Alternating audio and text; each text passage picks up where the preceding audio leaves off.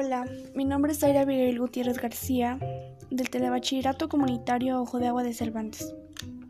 El día de hoy les voy a hablar del hallazgo de un submarino de la Primera Guerra Mundial en las costas mexicanas.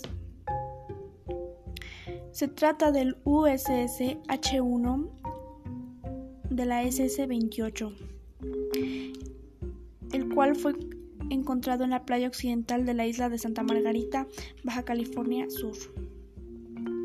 Este submarino fue construido en 1909 en la Union Iron Work en San Francisco, California, Estados Unidos. Originalmente se llamó Wolf. Posteriormente su nombre fue cambiado a H1. El 6 de enero de 1920, junto con el H2, emprendió su regreso a California, pero al anochecer del 12 de marzo, en medio de una tormenta, el H1 encalló a 365 metros de Punta Redonda en, la isla Santa Margarita.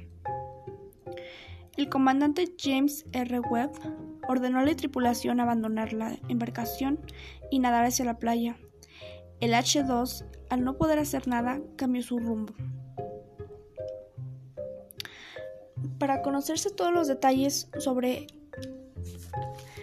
sobre este submarino se utilizó la fotogrametría, la cual consiste en tomar miles de fotos a lo largo y ancho del submarino y después por medio de un software se pueden conocer todos los detalles.